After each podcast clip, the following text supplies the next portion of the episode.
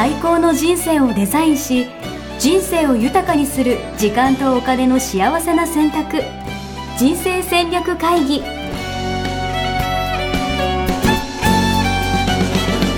の番組は将来の仕事やお金人生にもやもやと不安を抱えている皆さんに元資産運用のプロキャリアとお金の戦略を同時に考える人生デザインコンサルタントの高頃もさあやが過去5年間延べ1700人の人生を望む形で豊かにしてきたメソッドを時間とお金の選択という切り口からお伝えしてまいります皆さんおはようございますおはようございます。ミッションミッケ人生デザイン研究所の高頃もさあやですヤスです。はい今日もよろしくお願よろいしますしくお願いします。はい今日ははい。思い通りの結果が出なかった時どうはい思考する、はいはいはいはいはいはい。うんまあ一つは、うん。なんですか、何が悪かったのかを原因を分析するは、まあ自分ができたことを承認するということで、はい。まあ世の中ですね、うん。思い通りにいかないことだらけで、うん。もう踏んだり蹴ったり、七転び八起きみたいな、そうですね。はい。うん。まあそんなもんじゃないですか。うん。うん。でそうなった時に、うん。次どうするかがすごい大事だということで、うん。私はもう分かってるんですよ。うん。やっぱり、うん。こうできなかったうん。何かにうんこうフォーカスするんじゃなくて、うん。できたこととか、うん。成長したこととか、うん得たことにこう、光を当てることによって、うんうん。やっぱこう感謝も生まれるしね、うん。そうですね。そうそこにやっぱ自分自信も湧いてくるし、だからこう何が悪かったかみたいな、うんこうなんか分析みたいな,、うんなんかこうネガティブなことじゃなくて、やっぱ今あるものにフォーカスしようよと、うん。それがやっぱ中庸思考にもね 結びつくんじゃないかっていう、うんうん。すいませんなんかちょっと今日答えみたいなことを言ってしまいまして、大丈夫です。はい、大丈夫ですってどういうことで？す かありがとうございます。そうですよね。はあの、えっ、と、ざっくり、それがいいと思います、あ私も。ありがとうございまうん。す。、ざっくり、はいえっとまあ、お伝えしていくと、うん、何が悪かったのかを、うん、原因の原因をうん、追求して分析するうん、っていうことをやる目的っていうのは、うん。そもそもなんだと思いますか？うんこれやられてる方すごい多いと思うんですけど。まあ、まあ、見せ方としては、あでもやっぱ次、もっとより良くするためというか、うん、そうですよね。その、今経験を次に生かすため、うんうんうん、ですよね。その西洋的な考え方でこれって、西洋的。うんはい。病気をが病気になりました、はい。それを治そうと思ったら、はいはいはい。病気になっているの。原因は何かっていうことを突き止めたら、うんそれをあのじゃあなんかウイルスだったら、うん。ウイルスを殺す薬をうん。対症うん療法としてやればうん。治るっていうことですよね。なるほど。原因があってうん。対応していこうみたいなね。そうそうそう。ん。っていうことは失敗をしました。思い通りいかなかった,、言ううんたあの失敗したって皆さん言われると思うんですけど、うん。その場合には何がその原因を作ったかっていうことを分かれば、次にその原因を取り除けば同じ失敗しないっていうなるほど。失敗には原因があるんじゃないかと。うん、はいそうですそうです。思い通りにいかないっていうのもね、でそこの将来にそうするためにうん。原因を分析するっていうのをやろうっていうことなんですよね。うん。うん。で反省とか振り返りとかは、うん。そういうものを目指してるんですよね。うんうんうん。だけどうん9割9分型、うん反省をするときに何をするかというと、うん原因を追求するときに原因が分かった時点で、うんそれを責める。なるほど。うんなんでこうなっちゃったんだと？うん、はい。なんでできなかったんだんだそうそう。そうそう、ううんんなんでここでこんな誰が悪いんだとかね。そうそうそうそう、はいはいはいそうそう原因を追求するときにその、えーと「誰が悪いんだ」の？犯人探しと,、うん。うんえー、とそれに至った、うん。えー、と自分の思考行動をうん。批判するってうんいう、うん。犯人探しと批判がそこに出てくる。うん。ですね。でここでこうなった批判とうん。犯人探しが、うん。じゃあ次にどうしたらいいかっていうところに行くまでにってすごいエネルギーがいる。確かに。確かに。っていうことは大方はここで終わるんですよ、うんうんうん原因が分かった時点で。確かに。原因がかかって、ふうみたいな。そう。で分からないとうん。すごいここで分かるまで追求するっていうところはいはいはいにすごいみみんな燃える。はいはいはいはい。うん、で燃えるからあ分かったってあここが悪かったんです、うんうんで飛行機とかでもね、うん。あのと,、えっと不時着しちゃった、うんうんで何が悪かったんだって、うん。なんだって言って「あここがなんか油が切れてました」って言ったら、それ「ああよかった」って言って、じゃあそれ直しといてで終わりじゃないですか。その直しといてがあの1割で原因追求が9割うんうんになってるんですよね。うん機械だったらいいけれども、うんうんうん。人間でそれをやると、うん。その直してるところ直すところに本来うん。フォーカスがいくはずだったのに、うん。原因追求に9割使っているので、それを、えっと、次に生かすためにどうしたらいいかっていうのがうん。ない、確かに確かに確かないんですよ。に、うんうん。うん。原因は分かったけどみたいなね。そう。うん。うん、でそこをやるためにはうん。どうしたらいいかっていうと答えの一つが、うん。あのできたことを、うん。えー、と承認して、うん。であのこれはできましたよねって、えー、とその時にはこの人の協力があったのでうん。って言って感謝がうん。できるし、それをできた自分にもあの自分も承認できるし、うん。感謝ができるし、うん。じゃあそれにもっと次うまくするにはどうしたらいいかっていう思考に行きやすい、そうすると。うんなので、えっと、やすしさんのその案うん。はすごいいいと思います。ありがとうございます。うん。さすが伊達にねこのポッドキャスト聞いてるわけじゃない。聞いてるわけ聞いてるやってるわけじゃない。です提供してる側。提供。は2年間で、い。うん、であとその反省する方の場合、はうん、その反省するのは私はしなくていいって言ってるんですけど、うんうんうん。あのその代わり振り返りっていうのを、い反省じゃなくて振り返りを。まあ元来反省の目的はうん。もっと次にうまくやるにはどうしたらいいかを、うん。えー分かるためだったんですけど、うん。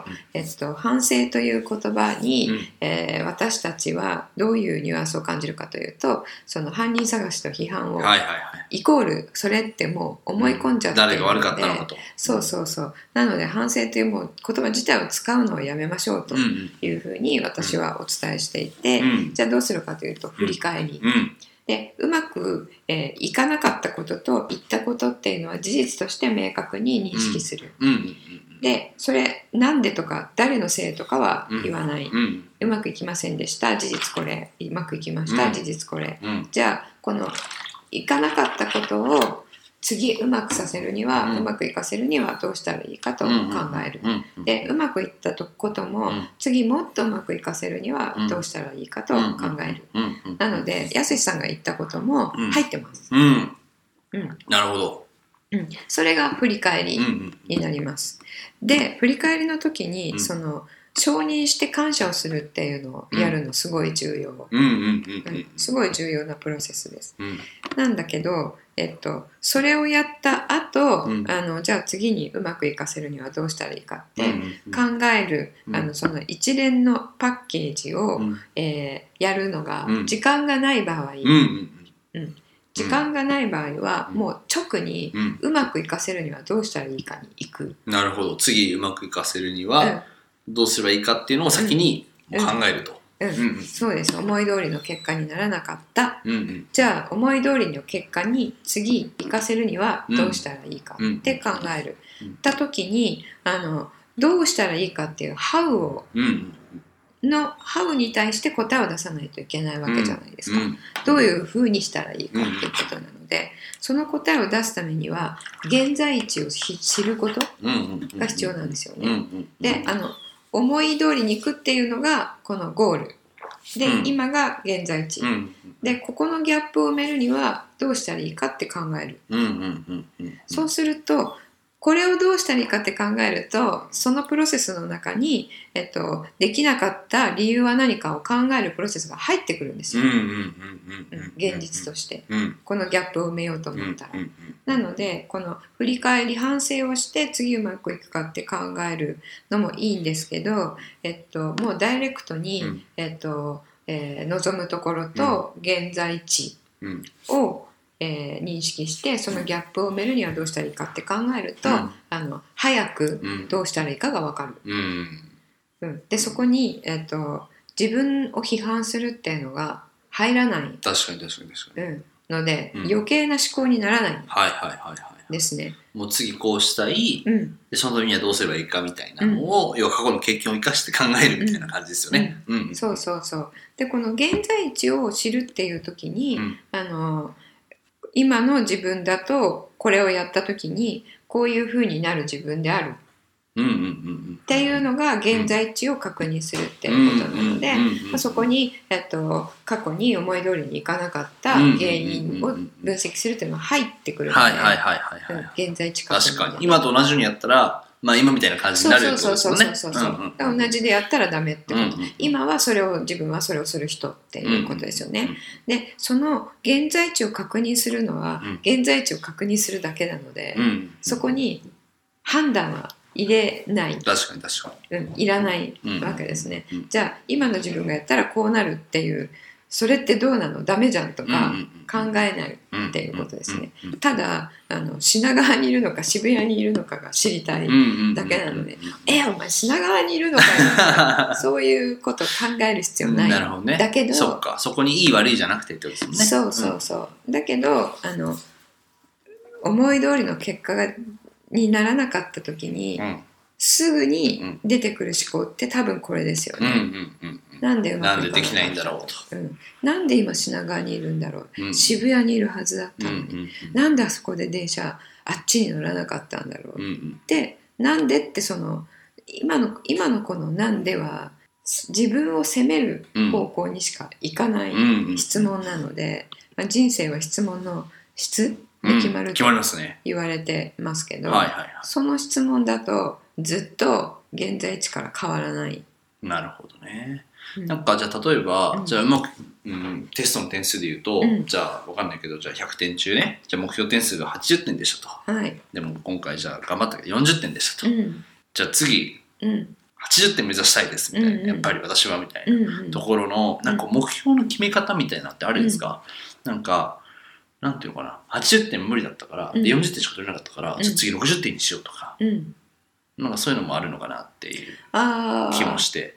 えっとそれ私は短い答えは100点目指す、なるほど、うんうん、そもそも。そもそもいつも。うんうんうんうんうん。いつも100点目指す。なるほどね、うん。今の自分じゃできないからとかできなかったからじゃあ目標下げようとかじゃなくて。じゃなくて、はいはいはうん、それもあの先週言ったこととつながるんですけい、ど、うん、自分がどうありたいかうんうんうん。が先に来る、なるほどね。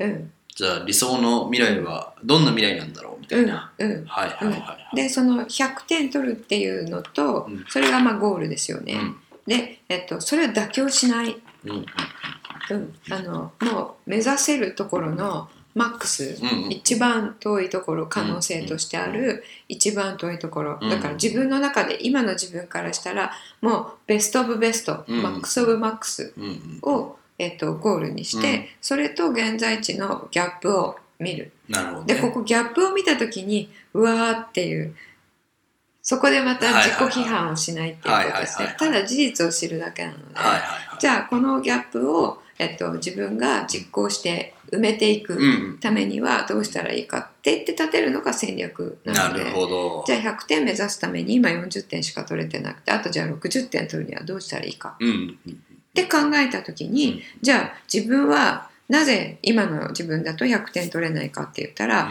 あのこの最後のね、うん。なんか大問題、はいはいはいはい。1問長20点みたいな。長文みたいなやつをね。そうそう。はいはいあれが苦手だから、うん。じゃあこれをどうにかするために、うん。あの読解力をうん。磨こうとか、うん。応用力をつけるために、じゃあ基礎からもう一回やろうとか、うん。あの戦略が立つわけですよね。うんじゃあそういう意味ではやっぱり理想の未来をやっぱこういかに描くかみたいなうん、ところは大事かもしれないですね。そう。もう妥協しない、そこに対してうん。いかにうん。やっていけるかというか、なるほど。うん、それね一個ずつやったらどなたでも絶対クリアする。うんうんうん。何でも、なるほどね、うん、あの簡単スステップはそのゴールを決める、うん。一番遠いところ、うんでそことギャップを見る。うん。ギャップを埋めるための戦略を立てる。戦略立てたらもうゴール見ない、うんうんうんうん、100点と40点どうやって埋めるかの戦略を立ててじゃあ、えっと、基礎をやるために基礎問題集、うん。え1ヶ月で1冊やりましょうって決めたとしたら、あもう100点取るっていうのは忘れる。うんうんうんうん。うんじゃあこの問題集1ヶ月で1冊だったら、えっと、い1日1ページ、うん。なので今日は53ページ明日は54ページ、うん。でその1ページやることにフォーカスする。じゃあ1ページやるためにはどうしたらいいかって考える。今の自分の生活スタイルだと1ページやるのはこの時間しかないって言ったらその時間にどうやったら必ずやれるかを考える。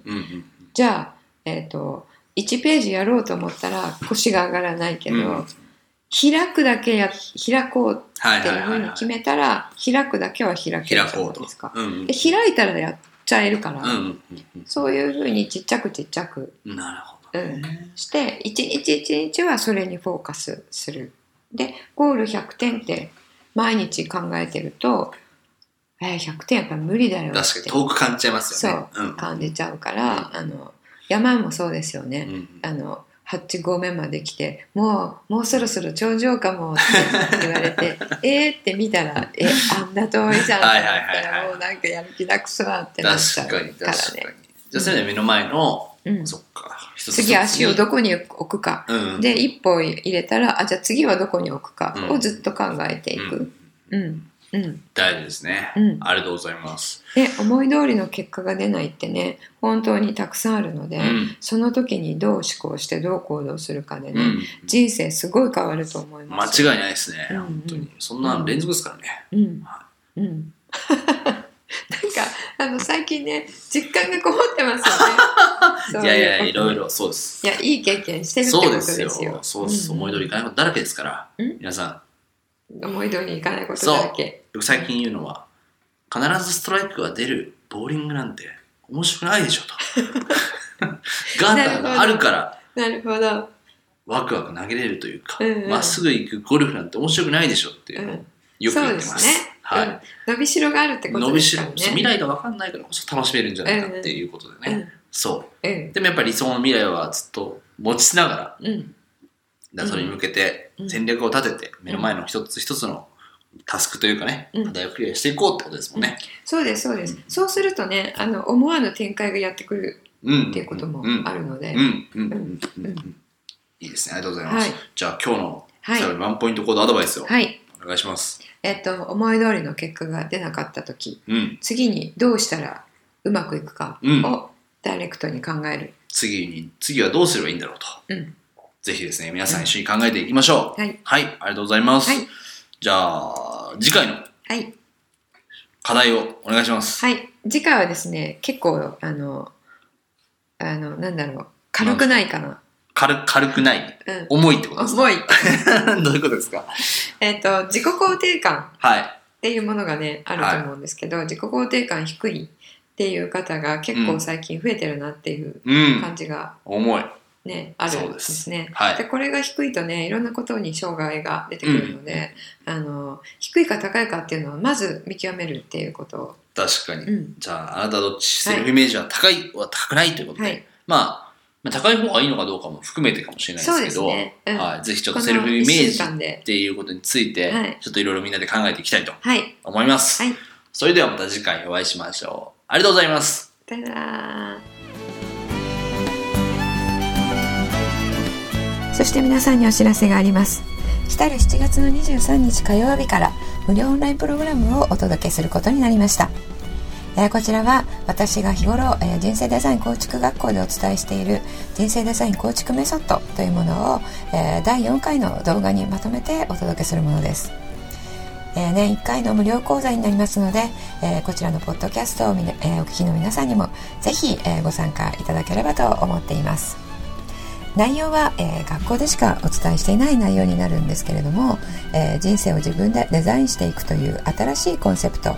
こちらどのようにするのかどうしてそういうことが可能なのか、えーそうすると何が起こるのかといったことを、え論理立てて説明していきます、え卒業生202名を配する講座となりました、えありがたいことです。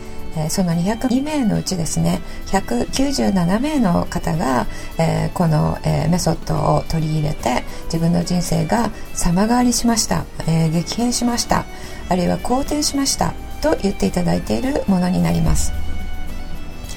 今回は人生デザインコーチ養成コースの無料オンラインプログラムという形でお伝えしてまいります。まずは自分でこのメソッドを体験して自分の人生を、えー望む形に変えていく。そしてそれを周りにも伝えたい、え人生デザインコーチという新しい職業をセカンドキャリアとして検討したい。あるいは、え会社で、え管理職の方で部下の成長促進に使いたい、えリーダーの方、え管理職の方。えー、そして社員の幸せな人生をも考えて、えー、経営をされたい経営者の方。そしてすでにコーチコンサルをされている個人事業主の方で、えー、同業者との差別化を図るもう一つの技術として検討されたい方そういった方はぜひご視聴いただいて、えー、これってどういうものなのかな自分にどういうふうに取り入れられるのかなっていうことをご確認いただければと思います。それぞれの採用の仕方をしている方々の、えー、事例もお伝えしていきます。もちろんご自身の人生をとりあえず何とかしたいっていう方は、えー、多くの示唆を得ていただけるものとなっています。えー、私の方これ、えー、2015年から行っていますけれども当時はえー、っと誰も賛同する方がいてもらえなかった、えー、そういう生き方も今となっては、え、逆にそれを声高に言う人が増えてきています。えー、人生100年時代とよく最近は、えー、もう言われていますけれども私の方は、えー、それが出る、え前からですね1年2年といったスパンではなく今日この日から死ぬ前日までの自分の人生を考えそれを自分でデザインしていくという、え次世代型の新しいコンセプトを提唱しています。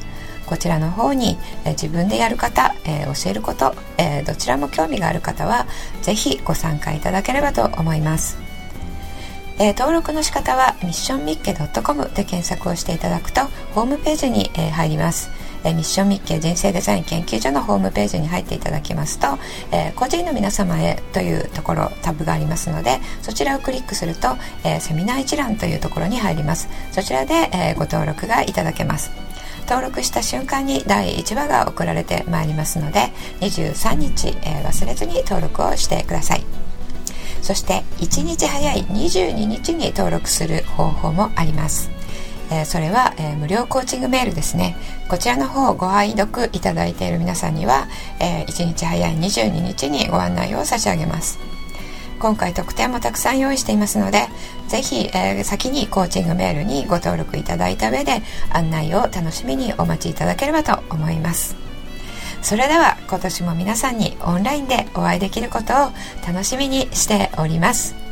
それでは今日はこの辺でありがとうございました。